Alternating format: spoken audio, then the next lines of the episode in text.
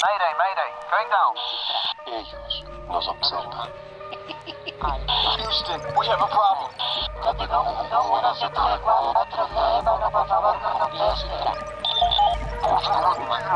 Archivos Enigma, Honduras. Es hora de los archivos Enigma.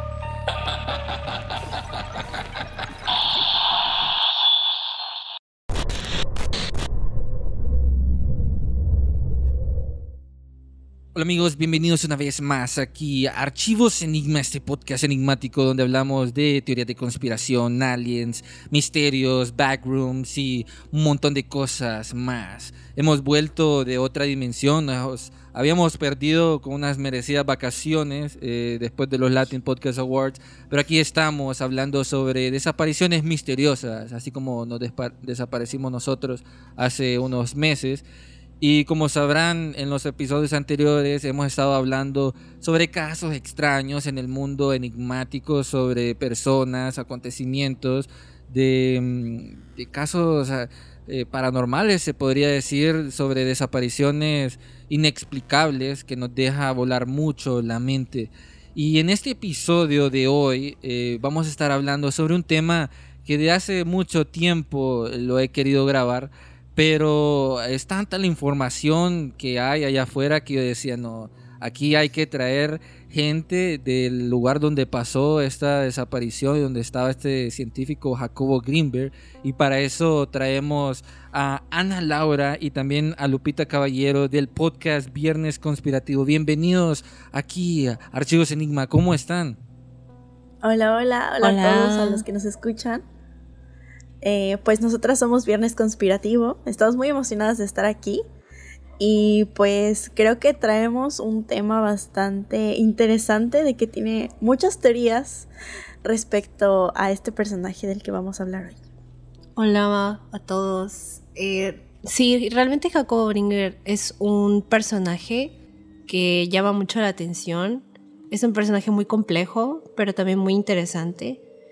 Y pues es alguien que yo creo que alguna vez, en algún punto lo habrán escuchado, porque se volvió muy popular. Eh, desde hace aquí a unos dos, tres años, es un personaje del que hemos venido escuchando bastante.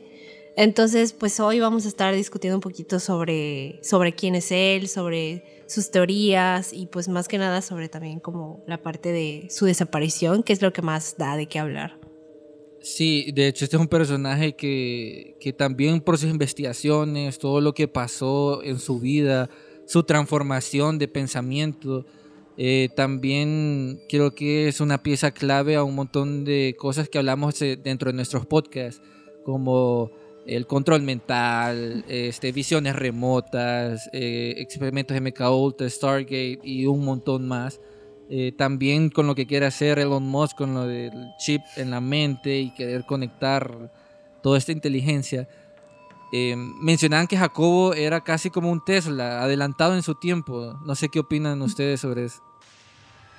Mm, No sé si adelantado a su tiempo, pero sin duda creo que el hecho de que se haya abierto a otras posturas, porque él de, de, de formación, pues tiene una formación bastante pegada a lo que era el área de la salud. Entonces, pues obviamente como una visión bastante científica. Y pues, sin embargo, durante su carrera fue abriéndose como a estas nuevas experiencias, estas nuevas visiones. Y fue cuando se topó con el chamanismo. Entonces ahí donde todo cambió, donde se interesó y comenzó a darle más profundidad a, a, a esa rama que podría decirse de, hasta cierto punto de medicina. Y es en donde empieza también a abrir su mente a estas otras teorías en las que intenta hablar de la telequinesis, de la visión extraocular y varias cosas de las que no tenemos pleno conocimiento. Sí, definitivamente es una persona que tenía muchas cosas en la mente y de hecho hacía bastantes experimentos. Entonces creo que es alguien que se atrevió a hacer cosas que tal vez en ese tiempo o no eran muy bien vistas o tal vez no eran demasiado exploradas, ¿no? Esta parte del chamanismo que, que menciona Ana, de hecho él tiene un libro que es sobre chamanes en México y pues se metió muy de lleno a ese a todo a todo ese trip de pues, del chamanismo y demás y descubrió cosas muy interesantes, este, que ya después como lo fue ahondando un poco más en esta parte de sus teorías y así. Entonces, más que nada es, es una persona que estaba muy abierta a muchas cosas y pues definitivamente le interesaba toda esta parte que, que muchos científicos siempre ignoran, ¿no? Porque pues se considera que no tiene nada que ver con la ciencia y que la magia no existe y demás, ¿sabes? Entonces, este, creo que es alguien que, que agarró cosas que a, muchos de nosotros hoy en día pues nos interesan y pues ahondó en eso. Ahora, ¿qué le habrá pasado? Si le costó la vida o no. Pues es un, es un debate muy interesante el que vamos a tener. Sí, creo que todo eso que hizo Jacobo, su transformación, algo que vamos a estar explicando porque todo tiene su, su lógica también, pero para entender un poco, el, muchos dirán como la locura de Jacobo, otros dirán su genialidad, este, cómo, cómo fueron sus inicios de ser eh, científico, eh, cómo nació todo esto. Y lo curioso, amigos, es que muchos dicen de que em, para crear a un genio tienen que pasar una tragedia o algo por el estilo. Y es que, por si ustedes no sabían, Jacobo se empezó a interesar sobre este mundo de de, la ciencia, de la psicología y sobre la mente, cuando a su madre murió sobre un problema cerebral, si, si no me equivoco, ¿verdad, Ana de Laura? Em, creo que fue en, el año, eh, no sé cuántos años tenía, pero este, él, empezó a estudiar como a los dos, bueno, fue a los 12 años, eh, después que su madre murió de un accidente cerebrovascular. Eh, eso es como una afección médica en el cerebro. hay, hay unas vainas que no funcionan en el cerebro y ahí se le, se le apaga el, motor principal, ¿verdad? Pero entonces creo, yo opino que fue, eso fue como un, trauma, que lo, pero también lo impulsó a investigar más sobre qué era todo esto sobre la mente y lo interesante es que en la Universidad Nacional de Autónoma de México empezó con psicología. no estaba nada metido como chamanismo ni nada por, por el estilo. Este, y, después, como en 1970, eh, viajó a Nueva York a estudiar psicofisiología en el Brain Research Institute, donde eh, investigaban sobre, específicamente sobre la mente, el cerebro, y, todo, todo esto. Em, creo yo que se fue una motivación potente para eh, crear al Jacobo Greenberg que, que, conocemos. No sé, no sé ustedes qué opinan sobre eso. Sí, de hecho, tal cual lo mencionas, o sea, el daño que tuvo su mamá fue cerebral y justamente todas las teorías de las que él hablaba y como todos estos poderes que tenía la mente que él quería estudiar eran relacionados a la mente humana. De hecho, eh, después, de, después de ir a, estudiar en Nueva York, regresa a México y funda sus propios laboratorios de psicofisiología en la Universidad Anáhuac, que es una universidad privada, y en la UNAM, que es la Universidad Nacional, la Universidad Nacional Autónoma de México. Y fue esto en el 87 que fundó el Instituto Nacional para el Estudio de la Conciencia, que lo llamaron INPEC y en este organismo publicó varios de sus libros, los cuales eran más de 50 y abarcaban temas tales como la actividad cerebral, la brujería, el chamanismo, la telepatía y la meditación. ¿Qué, qué cambio más radical va? Como, ¿Cuál fue el primero que publicó, que mencionaste? De entre los primeros eran, eh, pues directamente sí se metió a la brujería, el chamanismo, pero también habló de la telepatía y de la meditación. Sí, yo creo que en ese punto ya tuvo ese cambio con, con, ese mundo.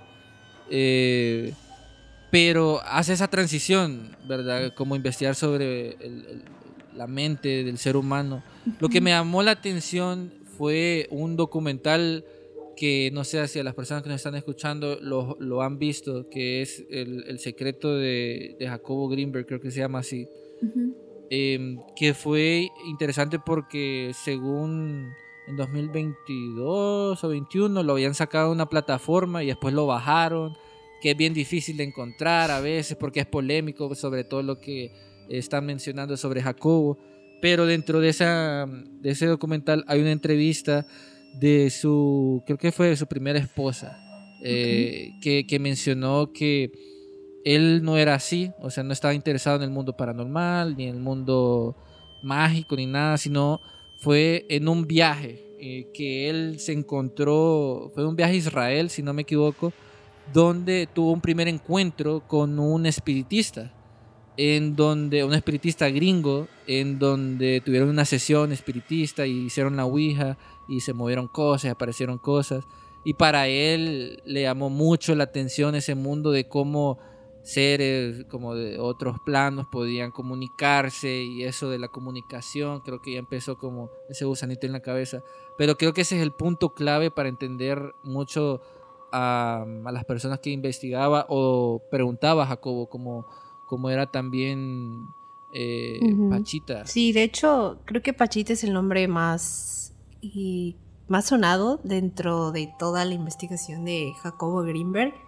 Y pues se trataba de esta señora, de esta chamana que podía operar sin ningún tipo de conocimiento médico, sin ningún tipo de instrumento quirúrgico. Simplemente era un cuchillo así todo oxidado.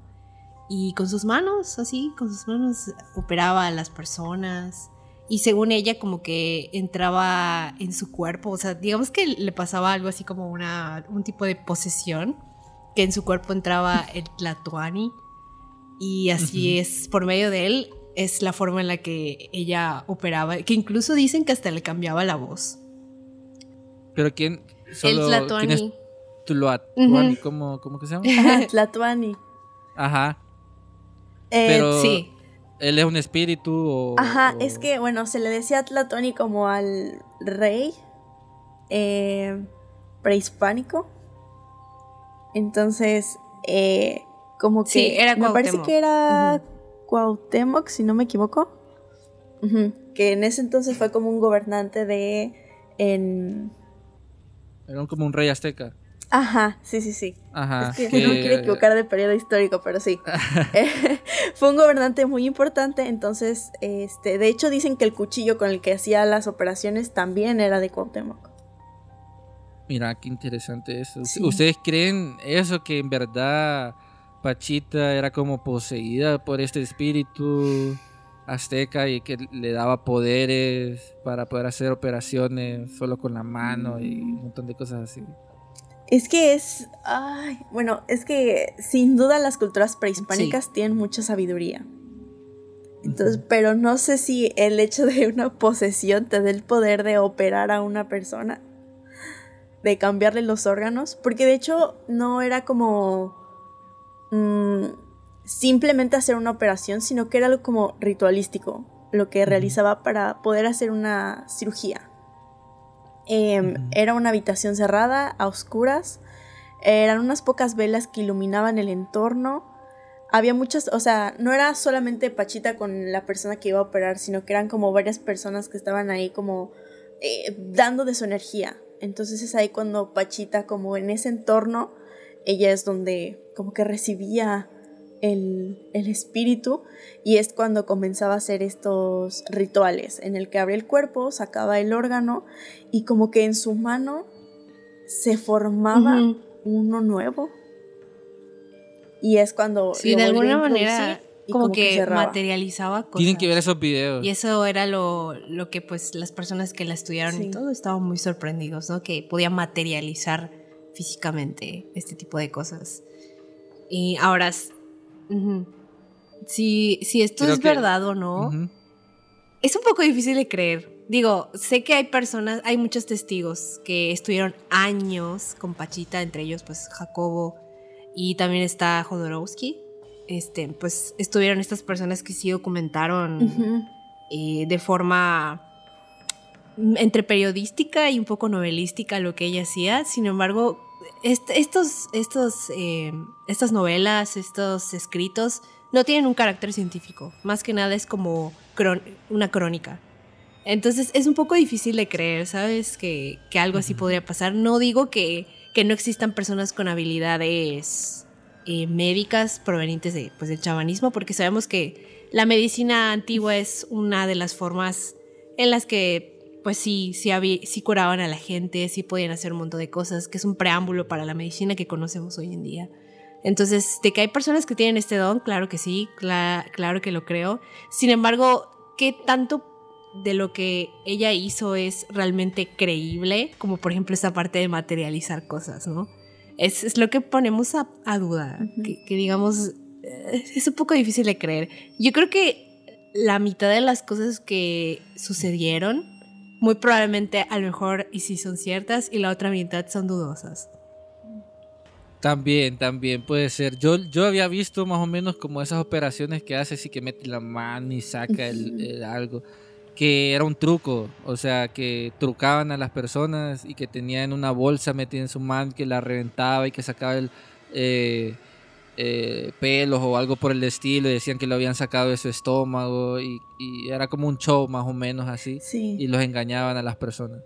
Esa es como otra teoría para justificar lo que hacía Pachita, de que a lo mejor lo que podía supuestamente materializar eran órganos de animales que ella los tomaba y aprovechándose de la situación de que estaba como oscuro y poco iluminado, pues como que hacía como este truco de manos para, para sacar un órgano de una cubeta o algo así. Y hay un, hay un relato que tiene Jacobo en el que dice que antes de acudir a una cirugía pasó por un bistec de cerdo para tenerlo en su bolsa y como sentirlo, para él poder sentir cómo es la carne de verdad mientras él está en la cirugía, o sea, como para comprobarse a él mismo que Pachita en la mano sí tiene carne de verdad. Mm, mm, no lo sé, Rick. No, no lo sé. En lo personal, yo tendría que, tendría que ver una operación de esas para, para creer o ver o algo por el estilo. Pero Ujú. según la información que tengo, era como que lo estaban trucando, algo por el estilo. Pero Jacobo, siendo científico, Sí. ahí es donde yo me pongo a pensar, ok, el man es científico, el man anda investigando, anda, anda viendo eh, cosas reales y cosas falsas y no se va a dejar engañar tan fácilmente. sí. Posiblemente porque sí hay casos donde el chamanismo, eh, eso es muy real, la brujería, la magia y todo eso es muy real. sí. Eh, pudo, pudo ser que Pachita eh, en verdad tenía poderes sobrenaturales, eh, se conectaba con este rey azteca y Sí. mostraba cosas que no eran de nuestro entendimiento. Y fue como el, el chip le cambió a, a Jacobo para empezar. De hecho. Jacobo decía que, que Pachita podía hacer este, esta como desdoblamiento, esta modificación de la realidad, que era de estas pocas personas que podía entrar y salir, ¿no? Como de, como en esta parte de la latiz, que básicamente la latiz es un término que hace referencia a, a esta matriz de información, ¿no? Es, es, una, es, es una estructura que contiene pues lo que son todas las dimensiones, los espacios, todo lo que conocemos como espacio y tiempo existente. Eso es la latiz y pues él decía que Pachita era de esas personas que, que podía modificarla a su antojo, ¿no? Y entonces, digamos que era una persona con, es, con la, la parte mental tan desarrollada que podía darse el lujo de hacer estas cosas, ¿no? Entonces, es todo lo que él propone, ¿no? Que existen personas que sí pueden llegar a hacer esto, pero pues la mayoría de nosotros no podemos porque nos vemos limitados en nuestra capacidad mental para, pues, para hacer esto. la élite nos está como quitando ese poder de, del tercer ojo o algo por el estilo. Pero no sé ustedes, o la gente que nos está escuchando, ¿por qué los políticos, y no es que estoy diciendo que todos los políticos, pero lo más seguro es que sí, alguna vez en su vida tienen contacto con cosas mágicas, espiritistas o chamánicas?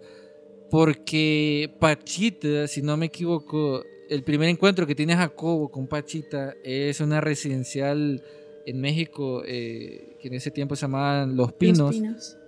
que era, que ahí estaba la hija también, Margarita, que era muy creyente con Pachita y todo esto por el estilo, y ese era un lugar donde los políticos se, se reunían.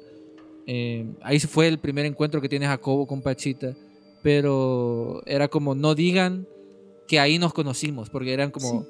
no, no digan de que Pachita que está haciendo todo chamánico, es mágico en casas de diplomáticos, cosas así que va a decir la gente. Pero es raro, ¿verdad? Porque siempre pasa eso como pol- el- el- la parte de la política, gobierno con magia, no sé. Pues bueno, al menos aquí en México es bastante común la relación que tiene la política como con este lado de la Sí, brujería. es muy, muy común. ¿En serio? Eh, sí, supuestamente como las personas que están al poder y eso es porque las pusieron.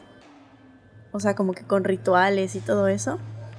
Y sí hay como muchos brujos y eso que se dan como el título o, la importancia de decir de que, ah, yo puse a tal gobernador o yo fui el que este, le hizo tal cosa al que ahorita es presidente o cosas así. Al menos aquí en, en México sí es mm, un, un contexto común el que esté relacionada como la política y este lado como de la brujería. Órale, güey, como dicen ustedes. Eh, eh, es, que, es, que no, es que no sé, o sea, hay, hay, hay muchas cosas alrededor de lo que pasó Jacobo, especialmente esa y su primer Sí. encuentro con aquel espiritista, eh, que lo llevaron como a cambiar esa mentalidad en sus investigaciones y todo lo que él proponía.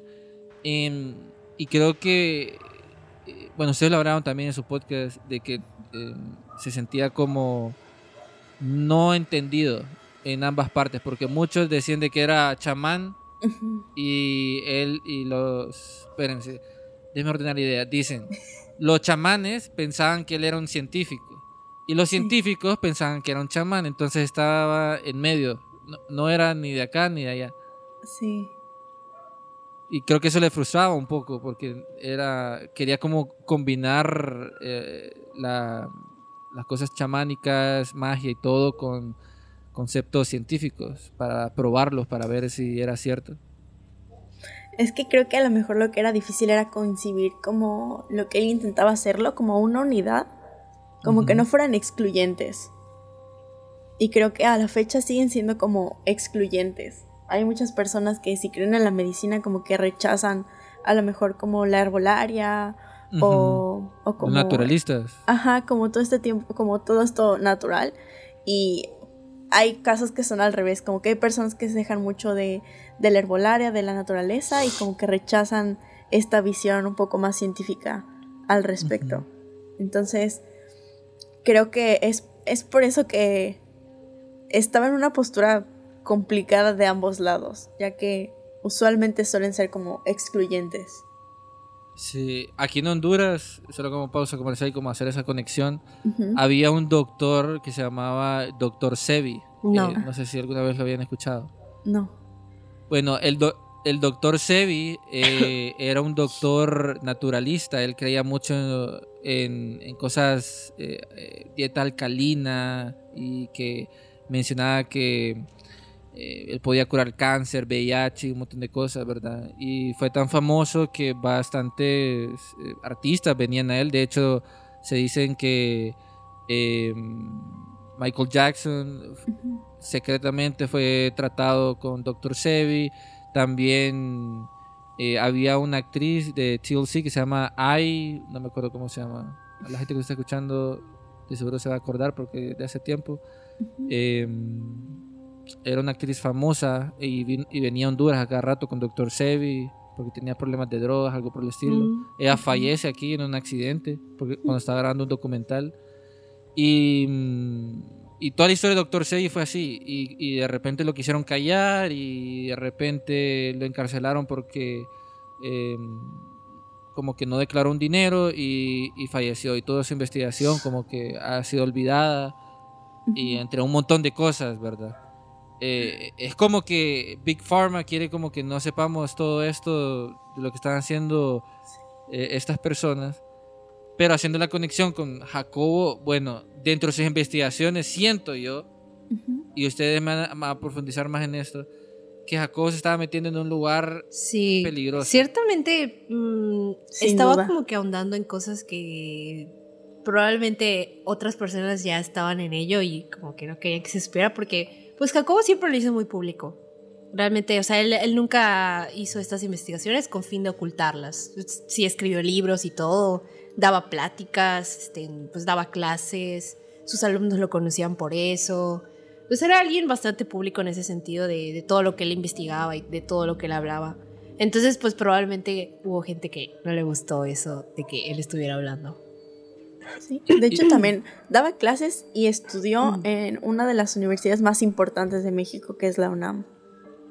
Entonces creo que ese es como un gran respaldo que tenía él. Y también lo ayudaban con su... Bueno, tenía el- Mm. el- la parte del gobierno también, el apoyo de todo esto, ¿verdad? Pero, no sé, Mm. ustedes díganme, profundícenme un poco más sobre esas investigaciones que tenía Jacobo, porque sé que ustedes leyeron el libro, eh, bastantes Ajá. libros que tienen. Yo no pude encontrar el libro. Entonces, Está en, tienen datos en Spotify, interesantes. me parece. Eh, en Spotify y en YouTube encontré al menos uno, que es el de la teoría sintérgica. Hay...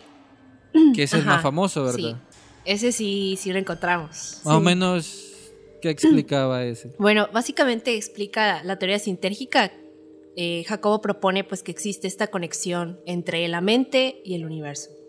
Acorde a esta teoría, la mente humana es capaz de interactuar, es capaz de resonar con lo que es la energía del universo, ¿no? Y esta, esta conexión que tenemos puede ser utilizada para lograr como el estado de conciencia expandida, ¿no? Para acceder a este conocimiento más profundo que es lo que les mencionaba anteriormente de, de la latiz, ¿no?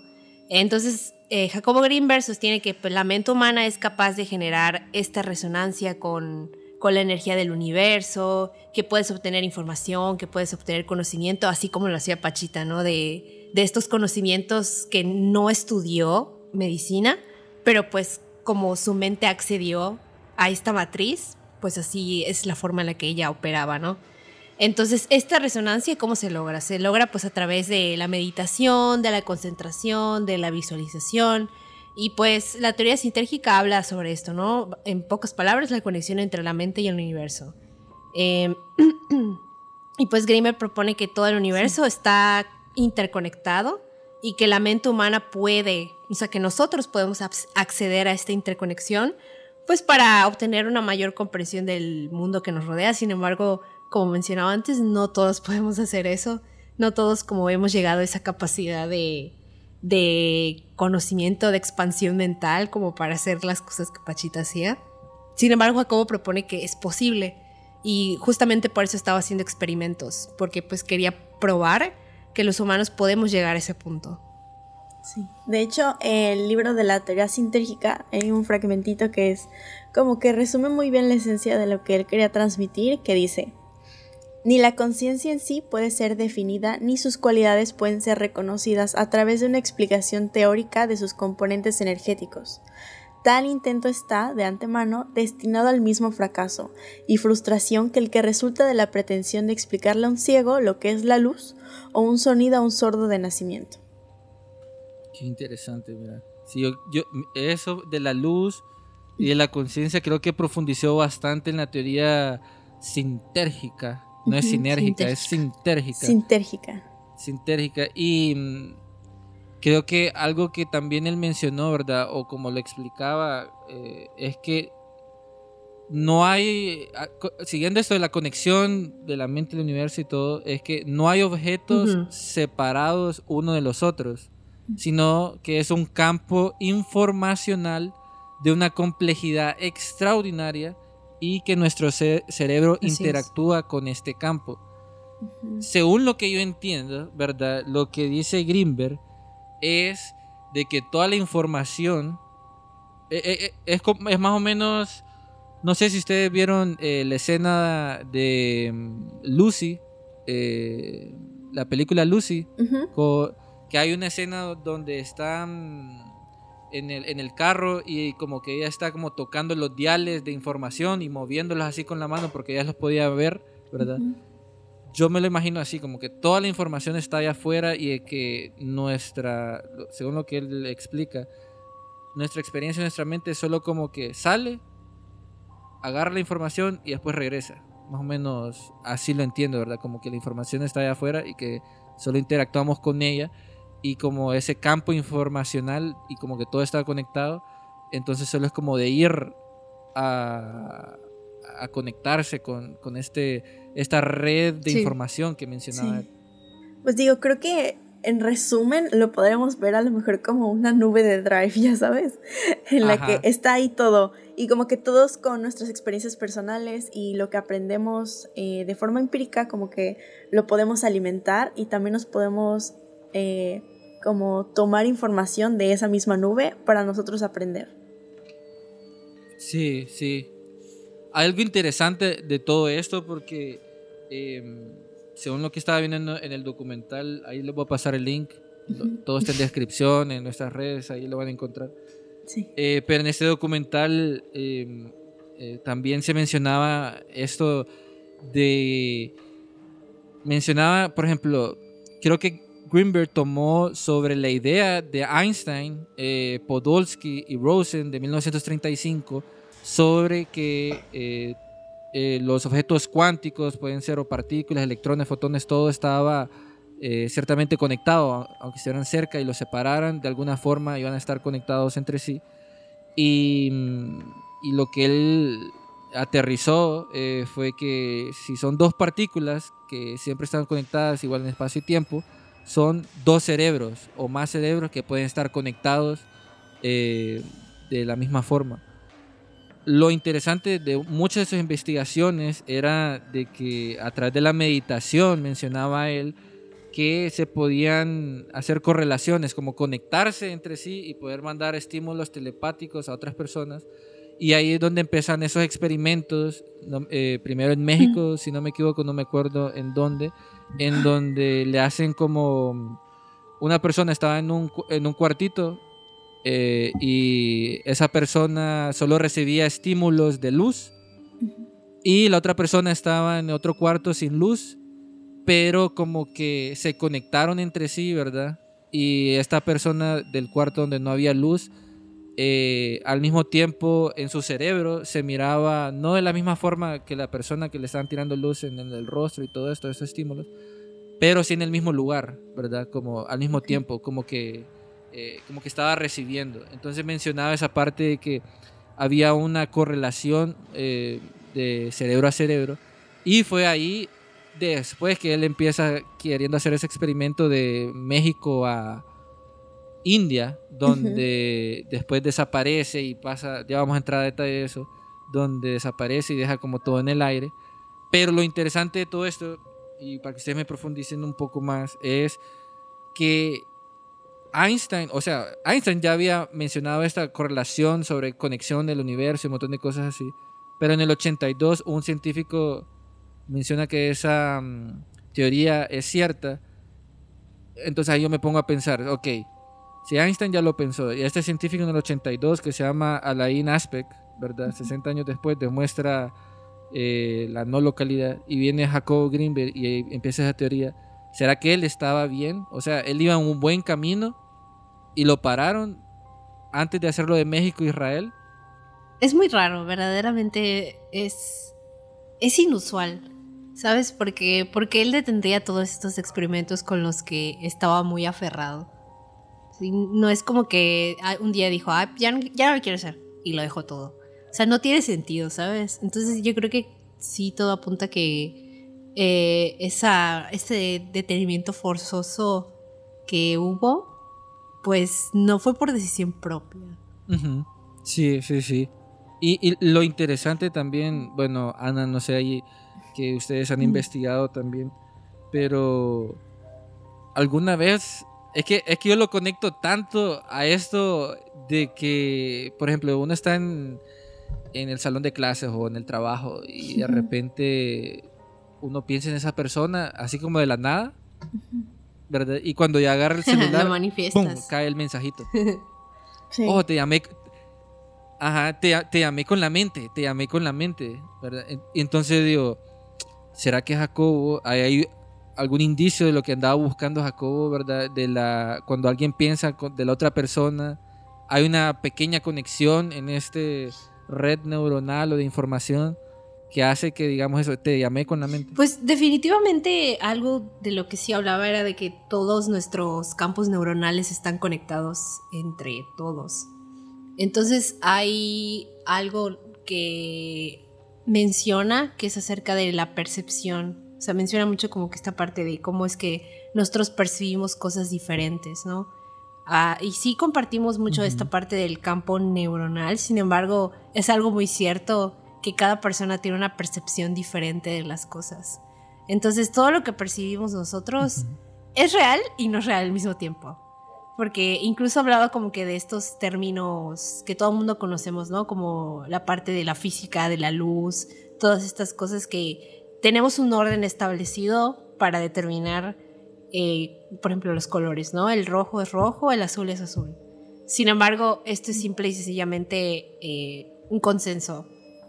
Es algo que nosotros determinamos de esta manera para que no nos volvamos locos y para que, a pesar de que compartimos, a pesar de que tenemos diferentes percepciones de la realidad, pues tenemos un consenso de que algunas cosas son, son de determinada manera. O sea, cosas como el tiempo, ¿no?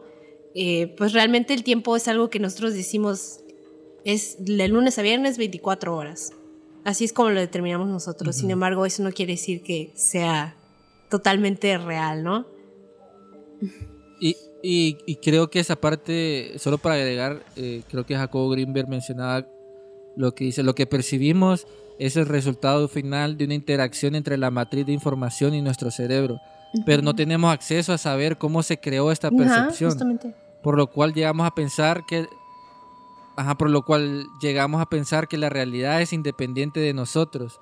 El hombre sostenía que vivimos en una dimensión alterada. Entonces como que... Eso es lo que él decía, ¿verdad? Entonces... Incluso hay algo bien curioso de que también, mm, más allá de lo que decía Jacobo, hay lo que es un hecho que a través de nuestros genes podemos pasar mucha información que ni siquiera teníamos idea de que está comprobado que a través de los genes podemos pasar como esta predisposición a entender idiomas.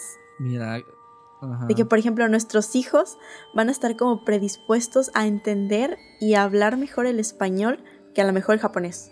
Por, por signo de supervivencia. Porque lo dicen sus genes.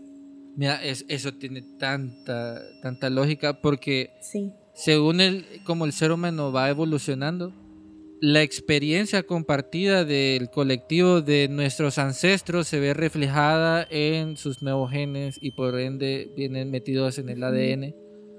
Y por eso es que tal vez eh, una generación anterior le dijo, no, el fuego es malo, ¿verdad? Y se lo pasó todo a su generación. Y es como que entendieron que el fuego era malo. No sé, ahorita estoy como teorizando, ¿verdad? Pero, pero va por ahí, pues, porque si no hay evolución y la experiencia, no sé. sí.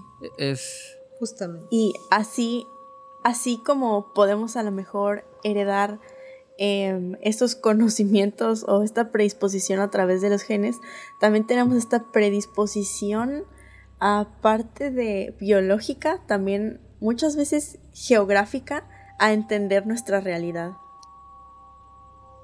de que incluso entre nosotros tres, que los tres hablamos español, eh, que vivimos en Latinoamérica, pero nacimos en diferentes puntos, tenemos una visión diferente de ver las cosas. Mindfuck moment. Tranquilos amigos. Venimos con todo en este episodio. Si, si, si, si creen que su cerebro se está derritiendo, es normal aquí. Entonces tomen palomitas, de agüita. Pero. tomen agua. O sea, todo esto es interesante porque todo está conectado con un montón de cosas y mm, creo yo que podemos hablar un poco sobre que Jacob también experimentó con niños, o sea, queriendo es como abrirle el tercer ojo, eh, yo le digo así porque era lo que estaba haciendo. Y, mm, y después empieza esto con otros experimentos eh, sobre la mente, pero llega el punto de su desaparición, creo que eso es lo más loco, no por decirlo loco, sino como lo más enigmático, misterioso de todo este caso de Jacobo, su desaparición. creo que es lo que le termina de dar el toque conspiranoico a la vida de Jacobo. Sí, eh, esto de, Jacobo, porque mm, recuérdeme un poco más o menos, em, Jacobo el, el 8 de, de, diciembre. Diciembre del 94. No fue a dar clases a la UNAM como usualmente lo hacía. Tampoco fue a su laboratorio, entonces eso fue muy raro. Y ya ese mismo año, el 12 de diciembre, fue cuando su familia dio alerta de su desaparición porque pues no se presentó a su fiesta de cumpleaños. Se imagina, no quería pastel, no quería nada, o sea, quería vacaciones. pero, o sea, yo creo que todo, fíjate que ahorita vamos a hablar de su desaparición, pero yo creo que No sé Sí. qué piensan ustedes porque ustedes dicen en ese episodio, pero como que todo fue premeditado, su desaparición. Sí. Eh, O sea, como que, como que un ente exterior ya tenía todo como hecho, no sé. Pero eh, las cosas que pasó después de su desaparición, o sea, él eh, desaparece el 18, hasta el 12 se dan cuenta que, que ya no está, empieza la investigación. Dice que iba a ir a la India eh, para un viaje, nunca usó los boletos, no hay documentación de nada. Em, empieza la investigación. Ahí lo que podemos resaltar el por qué no habían reportado antes su desaparición, según su esposa, es porque él había veces que se iba, a como que viajaba y no avisaba. Y ya días después regresaba. y- Ah, no. Entonces ella dijo de que pues, otra vez pasó, ¿no? De que se fue de viaje y no nos avisó. Y ya fue justo que fue su cumpleaños y que no asistió a su cumpleaños, ahí fue donde Ah, ¿Qué pasó? ¿Qué pasó? definitivamente lo tomaron o sea, como fue, fue desaparecido. porque algo que todo el mundo sabía era que, que Jacobo amaba muchísimo a su hija. Entonces su hija pues le llamó para felicitarlo justamente por su cumpleaños y no le contestó. Entonces pues eso ya de por sí era como que una, una red flag, así de, ¿por qué no me contestará mi papá? Y, y pues también lo misterioso de este caso es que la que era entonces esposa de, de Jacobo, Teresa Mendoza, también desapareció. O sea, hasta, hasta la fecha no se sabe qué onda con ella. Aunque hubo gente que decía que la vio, que los vio en Estados Unidos y no sé qué. Pero pues eh, también ella, ella como que dejó este, este plano existencial, lo cual hace las cosas aún más raras. Lo, lo, lo más raro creo yo es que el- la actitud de ella, porque según lo que miraba, bueno, la familia de, de Jacobo este, eh, quiso investigar más sobre el tema y contrataron a Clemente, si no me equivoco. El, Clemente Padilla. Clemente Padilla e- era como el mejor de su área, la parte investigativa y todo esto. Y ahí es donde él empieza como, como todo experto a empezar a investigar, a ver las conexiones. Y menciona de que uno de los principales sospechosos era como el, el velador, le decía así, eh, era una persona que, que está en la residencial y que le hacía todos los mandados a la esposa. Y lo curioso de esto es que él tenía como récord de saber eh, cosas de, militares, eh, eh, sabía armas, un montón de cosas para ser un simple velador, alguien que cuidaba ahí, ¿verdad? Entonces, una de sus sospechas era que eh, posiblemente eh, lo hayan secuestrado o la misma esposa lo hayan matado. Pero después de su desaparición, eh, él empieza como a interferir las llamadas de su esposa y según lo que decía Teresa es que nunca había tenido contacto con su madre, pero las llamadas estaban, interfe- eh, estaban interferidas y, y llamaba a cada rato a su mamá. Y después lo que dice Clemente e- es, interesante a qué tan profundidad se metió la investigación. Clemente era como un stalker eh, excesivo, ¿verdad? Pero mencionaba de que ella estaba todo normal, fue a la casa a sacar un montón de cosas de Jacobo y de ella, fue mm, hacer un montón de mandados, como que, como que se estaba preparando para algo por, por- algo por el estilo. Eh, apareció el 12, 13, 14, no me acuerdo bien las fechas ni el mes ahorita, eh, me van a disculpar, pero después de un día desaparece y ya no, ya no se sabe nada de ella. Y, mm, y ahí es donde empieza lo interesante también, ¿verdad? Porque empiezan a mencionar, ¿será que ella tuvo algo que ver? Eh, no hay indicios que haya sido una muerte, un asesinato. eh, no, si fuese secuestro hubiesen dicho eh, la recompensa. eh, y un montón de que, cosas que Clemente empezó a descubrir y, mm, y empezó a extrañarse también, ¿verdad? Como, ¿por qué Jacobo se habrá ido? Eh, empezó a ver documentos, a ver un montón de cosas. Pero no sé qué información tienen más ustedes sobre eso, porque mm, se, vienen cosas, cositas así como bien conspiranoicas cuando nos metemos más a profundidad sobre lo que Clemente estaba investigando. Pues bueno, Clemente señala a la esposa Teresa Mendoza como la responsable del crimen, Pasional. ya que pues Ajá. no pasional, sino de su desaparición. Esto fue por el hermano de Jacobo, Jerry, que comenta que le había advertido sobre su miedo a Teresa Mendoza, ya que él quería divorciarse, cosa que a lo mejor Teresa no había tomado del todo bien. Entonces es como... es la principal, entre comillas, culpable de la desaparición. Sin embargo, hay otras tantas teorías, entre las que podemos hablar que tal vez el científico pudo haber sido secuestrado por la CIA, la NASA o el FBI, para saber lo que estaba estudiando o para que trabajara en- con ellos en un programa secreto. De hecho, Boom. o sea, todo, todos esos experimentos que hacía Jacobo recuerdan un poquito como, como esto, es- a la serie de Stranger Things. Y como toda esta Sí. parte del proyecto MK Ultra y demás, ¿no? Entonces, este, pues una de las teorías dice justamente eso, que a lo mejor pues Jacobo se estaba metido en cosas que, que pues por ahí, no sé, la CIA, el FBI estaban ya investigando y pues lo reclutaron a él y de alguna manera pues como lo desaparecieron, ¿no? De hecho, en, en el 2017 se, se- la CIA este, liberó algunos documentos clasificados y pues de hecho el comandante Padilla encontró que la CIA sí tenía conocimiento de quién era Jacobo Greenberg, de, de qué es lo que él estaba haciendo, etcétera. Eh, pero de todos modos, sí, obviamente ya lo sabían porque pues Grimmer había colaborado en un proyecto que se llama Stargate. Y pues es- el Stargate es este, este- esta parte de la investigación donde se abordaban temas de telepatía, eh, de visión remota, telequinesis, fenómenos ovnis, cosas este, pues ya ves, ¿no? que parecen a veces muy de ciencia ficción y de series. Sin embargo, pues es, es real, es cierto que exi- en- han existido programas que se han dedicado a hacer experimentos e investigar sobre este tipo de temas. No es simple y sencillamente cosa de series y libros, es real. Sí. También hay otros datos que podemos destacar. Y es que años después de la desaparición de Greenberg, pues, y también de la desaparición de, de su esposa, su hija Etusha, pudo tener acceso a su herencia finalmente y cuando quiso sacar el dinero, alguien más ya lo había sacado. Órale. Fijo el hermano. O alguien. No sé. su hermano Jerry tenía una copia del caso y cuando lo quiso llevar a la policía desapareció la copia. Tres días después, si no me equivoco.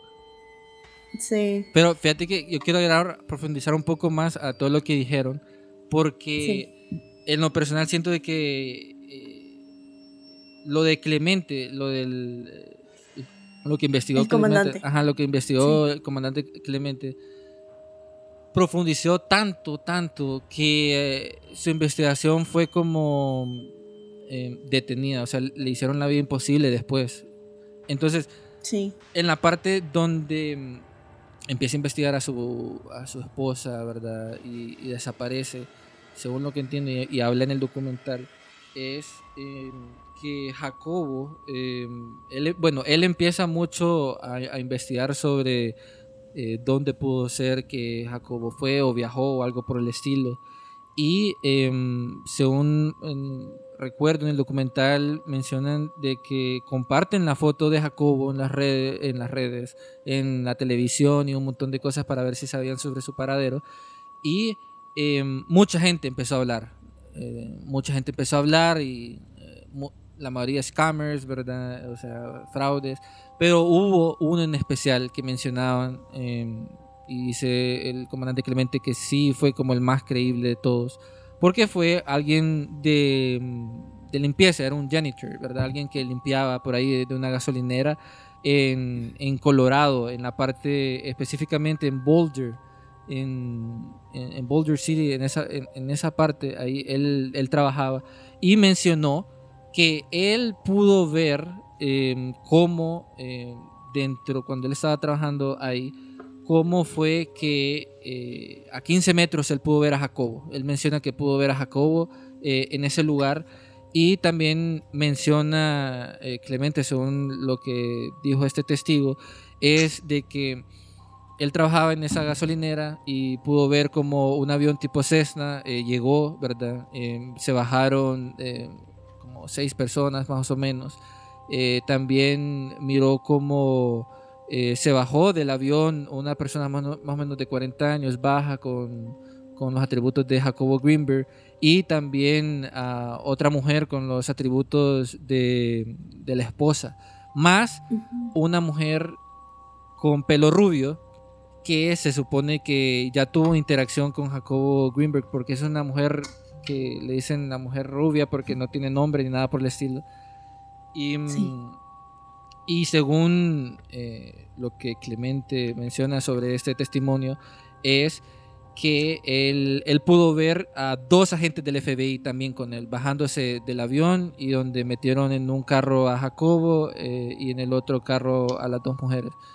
Eh, uno de los nombres de los FBI era Marina eh, Velas, que esa es la rubia, ¿verdad? Y Rick Howard, agentes del FBI, que esa fue la última vez que ese testigo vio a Jacobo. Y ahí es donde empieza Clemente a hacer toda esta investigación de todos los viajes que pudo hacer Jacobo Greenberg a Estados Unidos. Y curiosamente solo sale en Nueva York. Solo sale en Nueva York, ¿verdad? Ya, y Ok. que nunca más volvió. De repente menciona que le dan tres hojas, o sea, tres hojas completas de todos los viajes que hacía Jacobo y Teresa eh, a diferentes partes de, de Estados Unidos. Y, y lo más interesante de todo esto es de que descubre que Jacobo Greenberg secretamente, eh, porque ni sus familiares lo sabían, eh, hacía conferencias eh, en, en la universidad ahí en, en Boulder, ¿verdad? En Carolina, iba a Carolina del Sur y se iba a Boulder y hacía conferencias sobre lo que él hacía. Eh, trabajaba sobre papeles eh, científicos y un montón de cosas. Lo interesante de todo esto y que menciona Clemente es que una vez cuando él empezó a investigar todo esto, ¿verdad? Y tenía toda la información, eh, viene el presidente de, de ese tiempo de México y Mm, más... José López Portillo. Ajá, exacto. Y como que mm, eh, manda a preguntar directamente al comandante Clemente que cómo iba el caso. O sea, ¿por qué el presidente de México mandó directamente a dos agentes a preguntar sobre el caso de Jacobo Greenberg? Entonces Clemente en el documental menciona que posiblemente eso fue una orden de otro lado superior, ¿verdad? Para ver cómo iba ese caso porque sabían que lo estaban investigando y estaba llegando cerca. Y lo más extraño de todo es que em, en la en donde él trabajaba eh, Clemente, ¿verdad? El comandante Clemente, como que lo despiden, lo despiden, cambian al, al, al que estaba, al que estaba su jefe, todo, y lo sacan de todo esto, ¿verdad? Se pierde la investigación, Clemente desaparece eh, de un tiempo, ¿verdad? Y después, eh, de bastantes años después, en el documental lo encuentran y empieza a, a decir todo lo que yo les mencioné, porque desaparece, para la familia de Greenberg desaparece, no saben nada qué fue lo que pasó, eh, fue bien, bien misterioso. Y, mm, y algo interesante que pasa también es que hay un, hay un periodista que se llama Sam Quiñones, ¿verdad? Que, que también estaba atrás de, toda esta investigación de Jacobo Greenberg, que recibe un correo, un correo de Clemente Padilla, donde dice que Jacobo está en un manicomio en Estados Unidos. Eh, que sí, e- e- eso fue, eso fue lo que dijo, que, que Jacobo está en un manicomio de Estados Unidos y de que la clave es Boulder City. Le responde inmediatamente y nunca volvió a saber nada más de él. ¿Verdad? Yo tengo entendido que Clemente, el comandante Clemente, le dice que Boulder City es la clave a, la, a la familia de Greenberg, pero ellos dicen, no, hasta aquí terminamos, él, él está loco, se fue por la tangente, nada que ver. Y pasa el 2017, todo lo que ustedes mencionan con el- el- lo de eh, la CIA y los documentos, ¿verdad? Y boom, ustedes se meten a la CIA, un eh, creo que hay cuatro, cinco, seis eh, papeles científicos, documentos clasificados de Jacobo Greenberg trabajando con la CIA con dibujitos y aquel montón de cosas. Y los familiares no sabían nada, nada de, de todo esto que había viajado y aquel montón de cosas. Pero se viene lo más eh, mind blown. Ahorita están preparados, oyentes Ok. ustedes. Se- según lo que estuve leyendo, también es que la esposa de Jacobo Greenberg pudo ser un, un agente espía de la CIA o del FBI que la mandaron a enamorarse de él, de casarse con él, de tener toda la información de él. Y después de un tiempo, cuando ya iba a estar a punto de llegar a, a sus investigaciones, como guiarlo, tener planeado irse y llevarlo a secretamente a tener proyectos secretos o desaparecer del mapa. E- Es, es- es- esa es una teoría. ¿Y saben por qué digo que es lo más viable o qué es lo que pudo pasar ahí? Porque mm, según lo que dice en el documental, eh, María Teresa eh, pudo ser un agente secreto porque su historial no coincidía. Ajá. Ok. O sea, su historial, su historial no coincidía. eh, mencionaban que eh, los papeles que había dicho de lo que había estudiado no eran reales. Había otros documentos que como que no, no coincidían hasta que el nombre no podía... creían de que lo habían falsificado algo por el estilo, ¿verdad? Em, todo eso que hizo cuando Jacobo desapareció em, fue extraño también. Eh, lo otro fue que todos los CPUs que tenía Jacobo cuando desapareció de- desaparecieron, toda la información, la tesis, Sí. como que al siguiente día ya sabían que iba a desaparecer, boom, no- nos llevamos todo. Y, y esa es una, una de las teorías que siento yo que, que son como las más cercanas, pero también mencionan, y solo para terminar y darle espacio a ustedes, es que Jacobo ya lo sabía, o sea, ya sabía que esto iba a pasar y, que, y tenía mucho miedo porque se había metido a un lugar que no debí- debió de meterse, porque fue en el 94, en, no- en el noviembre, cuando fue una conferencia en Costa Rica, que él habló sobre comunicación telepática.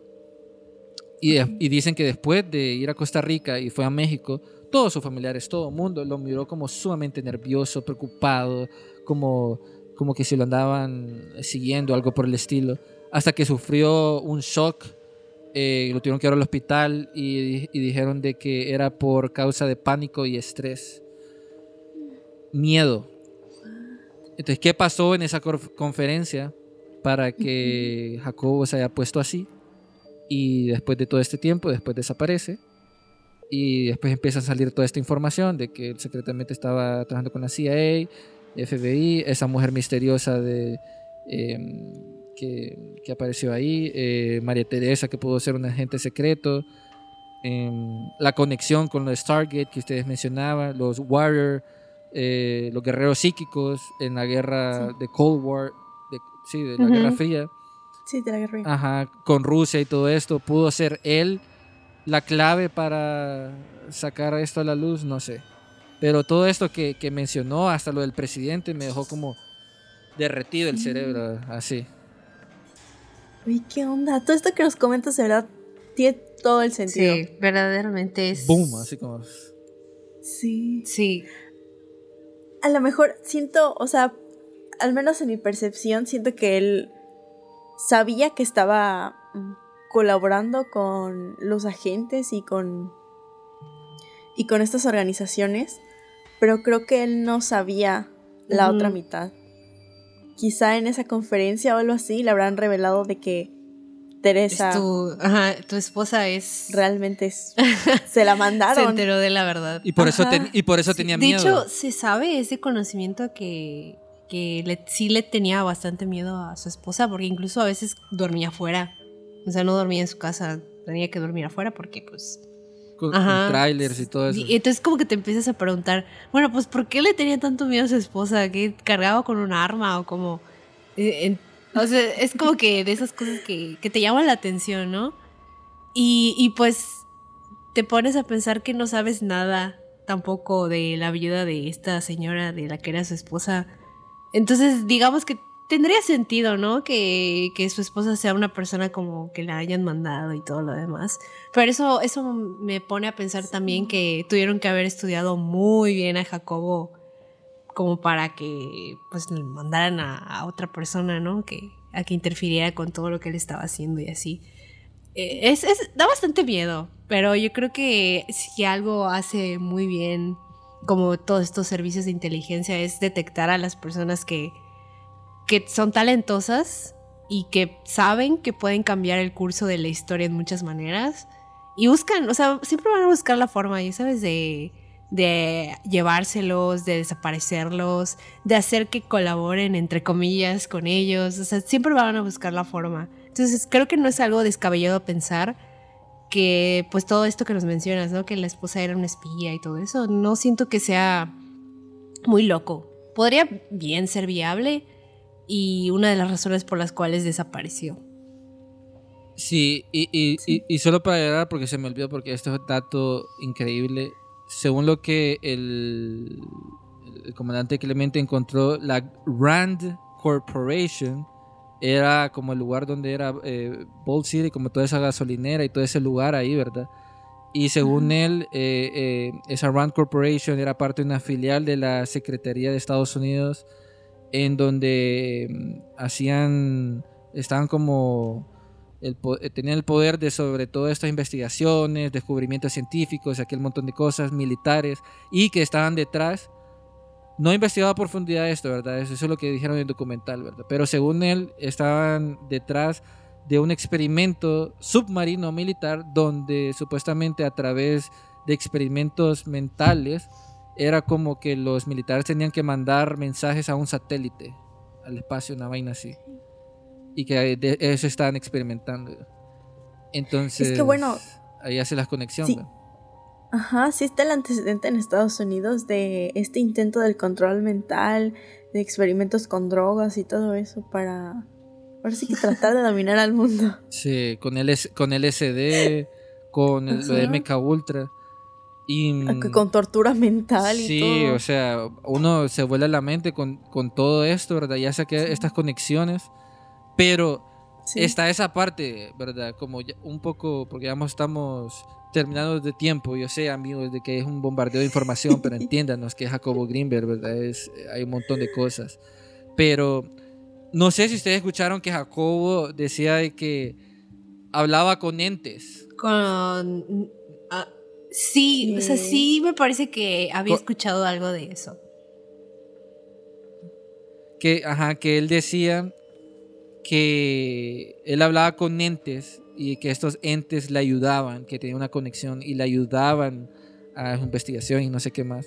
Pero hubo un momento donde ya no quería tener más contacto con esos entes, como que ya los despreciaba, como que no, no le gustaba tener contactos que no le ayudaran a saber qué pasó. Eh, y menciona una medium, eso estaba diciendo eh, en el documental, que estos entes con los que hablaba Jacobo, eh, como que lo abducieron y mm, está atrapado en otra dimensión, que está encadenado, dice la medium, que no lo busquen, ¿verdad? No sé, no sé para dónde va eso, pero eso, eh, eso decía. Y, y- y en este mundo de FBI, control mental, conspiración, aliens, yo digo que es posible también, ¿verdad? Sí. Contacto alienígena. De hecho, esa, esa teoría me recuerda un poco a. Hay una de los mayas que es similar. Que básicamente la civilización maya se acabó porque, como que lograron irse a otro lugar. Eh, como un viaje astral, por así decirlo. Como que se fueron y por eso se acabó la civilización maya. Es una de las teorías, según. Ese, ese puede- Entonces, justo me, me recuerda a lo, que, a lo que acabas de comentar.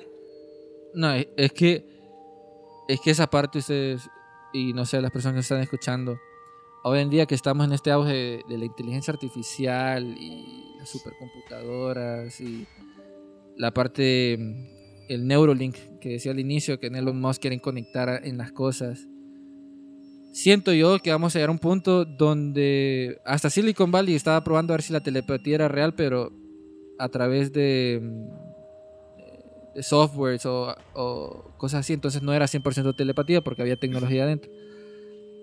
Pero siento yo que vamos a llegar a un punto donde vamos a comprender tanto el cerebro, o sea, tanto la funcionalidad, la energía, la energía cuántica del universo y todo esto, cómo funciona, que vamos a llegar a digitalizar nuestro cerebro, o sea, todos nuestros pensamientos y todos a un microchip o algo por el estilo, inteligencia artificial, y vamos a vivir eternamente. Porque nuestra conciencia y toda esta conexión que decía Jacobo y todo eso ahora va a estar digital y una inteligencia y vamos a poner meterlo como ok quiero explorar que mi conciencia y vivir eternamente en Marte. Y solo doy clic y hago un download y le cae un robot allá que soy yo con todas mis ideas y, y todas las cosas, pero en otro cuerpo que nunca se va a um, como a oxidar o algo por el estilo. Y tengo conexión con, con esa mente allá y estoy recibiendo toda la información de la exploración espacial. De hecho, ¿alguna vez viste Black Mirror? Sí, Ay, me recordaste a dos episodios, como en el que pueden grabar todo lo que ven. Ah, sí. sí, Y sí. también este, en donde están como esas personas en el asilo que como para descansar o para tener una vida, como que tienen como esta vida digital, Sí. pero es como real. Y que ves que se enamora y como que tiene una vida, pero ella es una ancianita que está Sí. en un asilo. Bueno, es que No, de todos que- modos ya son cosas que ya pasan, ¿no? Con esto de, de los videojuegos, ya ves que te pones unos lentes de realidad virtual y como que estás experimentando otro mundo, pero sigues siendo tú, ¿no? Entonces, ese tipo de cosas po- poco a poco nos van Ujú. acercando a esto que mencionas.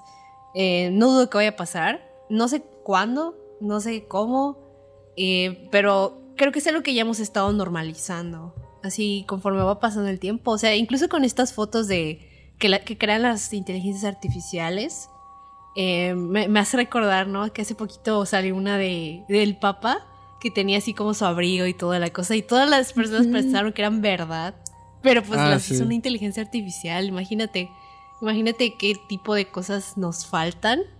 Estamos en 2023, pero pues no, no dudo que dentro de poco empiezan a pasar más cosas. Sí, e- esto, creo que lo de la inteligencia artificial podemos hacer otro episodio o algo por el estilo para Sí. profundizar eso, porque es un mundo increíble. Pero para ya ir cerrando y, y todo este tema de Jacobo, eh, ¿qué conclusiones tienen sobre este caso? O sea, ¿qué, qué, qué dicen que fue lo que pasó? O, o- o no sé, porque hay, hay tanto que nos hizo volar la mente en este episodio y sé que los que nos están escuchando están quedando como... De hecho, creo que en su momento cuando nosotros hicimos el episodio, creo que no tuvimos una conclusión real. Como que dejamos varias cosas al aire, pero creo que ahorita en este momento estoy convencida de que Estados Unidos tuvo algo que ver Sí, con yo también pienso que no desapareció porque haya trascendido, porque haya alcanzado este nivel de desconexión y, y así, ¿no? Creo que estaba eh, muy cerca de lograrlo, pero pasó, pasaron muchas cosas. Pasó esto de, pues, de la esposa, esto de Estados Unidos, entonces yo creo que sí se lo llevaron. Y no, fíjate que no creo que esté muerto, o sea, no creo que se lo hayan llevado para matarlo. Creo que se lo llevaron para colaborar con él. No. Y pues no, no puede revelar su identidad, no puede revelar dónde está, no puede hacer nada de esas cosas. Entonces yo creo que sí, definitivamente se lo llevaron de una forma muy forzosa. Y ahí está, estará ahí haciendo algún tipo de experimento, quién sabe. Probablemente Jacobo ya haya hecho cosas de las que nosotros no estamos enterados, que él participó. Yo pienso eso. Sí. Sí, estoy de acuerdo con usted. Me, me quedo intrigado con lo que dijo el correo que mandó el comandante Clemente que está en un manicomio. Entonces, hay dos opciones. O una es que hizo algún experimento mental o algo por el estilo y quedó mamado, o sea, quedó loco de la cabeza, ¿verdad? Y quedó en el manicomio. O está en el manicomio experimentando conexiones eh, entre cerebro y cerebro y tal vez eh, eh, preguntando por qué la locura es diferente o es un tipo de genialidad que tiene una conexión a otra dimensión o algo con lo que estuvo conversando con eh, Carlos Castañeda, que fue un poder peruano que estuvo metido en otros rollos que después se pelearon ellos.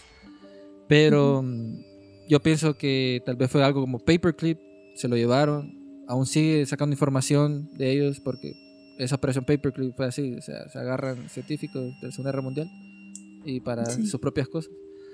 Pero yo digo eso, que Jacobo está por ahí, hay mucha información y es una persona que seguro sus experimentos aún lo estamos viendo hoy en día, pero no sabemos. Entonces, hagan su investigación, amigos. Nosotros le hemos tirado toda la información, bombardeo tras bombardeo con lo de aquí en, en Archivos Enigma, con Jacobo Greenberg. Pero lastimosamente hemos llegado al final de este episodio enigmático. Y mm, yo quiero agradecer aquí a Ana y Lupita por estar en, en este espacio interdimensional, ¿verdad? Hablando sobre Jacobo. Agradezco bastante eh, que hayan aceptado la invitación. Me gusta bastante el contenido que están haciendo. eh, también el diseño, todo lo que han hecho. Sé que a Extracamas me contaron que nació como un proyecto de universidad. Y, mm, y genial, porque igual Archivos Enigma también nació así. Entonces, yo, yo les animo a que, a que sigan con eso, eh, sigan produciendo, compartiendo. Y si quieren saber y conocer más de mm, el contenido que Ana y Lupita hacen, ¿dónde las pueden seguir? ¿Dónde pueden escuchar todo el contenido que tienen ustedes? Pues nos pueden encontrar en todas partes como Viernes Conspirativo. Tenemos redes sociales Facebook, Instagram, Twitter, TikTok y estamos disponibles en todas las plataformas para escuchar podcast e igual nos pueden encontrar como Viernes Conspirativo. Así es. En- estamos más presentes más que nada en Instagram. Pero pues como mencionamos, nos pueden encontrar como Viernes Conspirativo. Ahí si lo googlean les van a aparecer todas nuestras redes, este, en todos los lugares donde estamos. Y pues con todo gusto nos pueden mandar mensaje, nos pueden mandar saludo, lo que ustedes quieran. Sugerencias para algún capítulo. Eh, siempre nuestras bandejas están abiertas y pues cuando ustedes quieran. Sí, igual agradecerte a ti por invitarnos aquí a estar en Archivos Enigma, por considerarnos. Y igual porque la pasamos muy bien, estuvo bastante buena la charla. Sí, ya saben, aquí Archivo Enigma siempre está abierto. Cuando quieran otro episodio, ahí podemos hacer otro crossover. Ustedes díganos, Sí. amigos, los que están escuchando, quieren otro crossover. Si lo quieren, comenten ahí en nuestras redes. Si quieren otro crossover, manden DMs eh, para que hagamos más contenido. Recuerden que estamos en la temporada de desapariciones misteriosas. Si su gato desapareció y no saben dónde están, lo más seguro es que se lo comió un chino. Mentira. Este. em, nos pueden mandar sobre también historias que, que han tenido o algo por el estilo. Em, ya se imaginan a esa gente que tiene gatos. Ay, pobrecito, se lo comió un chino. Em, pero, re- pero recuerden, toda esta información, eh, fotografías eh, de lo que hemos hablado, links, em, también del documental lo vamos a estar compartiendo en las redes de Archivos Enigma. Eh, vamos a crear un, un blog post de nuestra página web de archivosenigma.com con esta información. Y también si quieren saber o estar actualizados, se pueden unir a la newsletter de Archivos Enigma, que se lo dejamos en los links en la descripción, donde van a encontrar cosas misteriosas, cosas nuevas, y un personaje ahí que anda tanteando los backrooms. Entonces, espérenlo muy pronto. Y mm, es el fin de la transmisión de Archivos Enigma. Nos vemos a la próxima y recuerden compartir y soñar con entes. Y ahí nos cuentan qué ondas. Check out. Cambio fuera.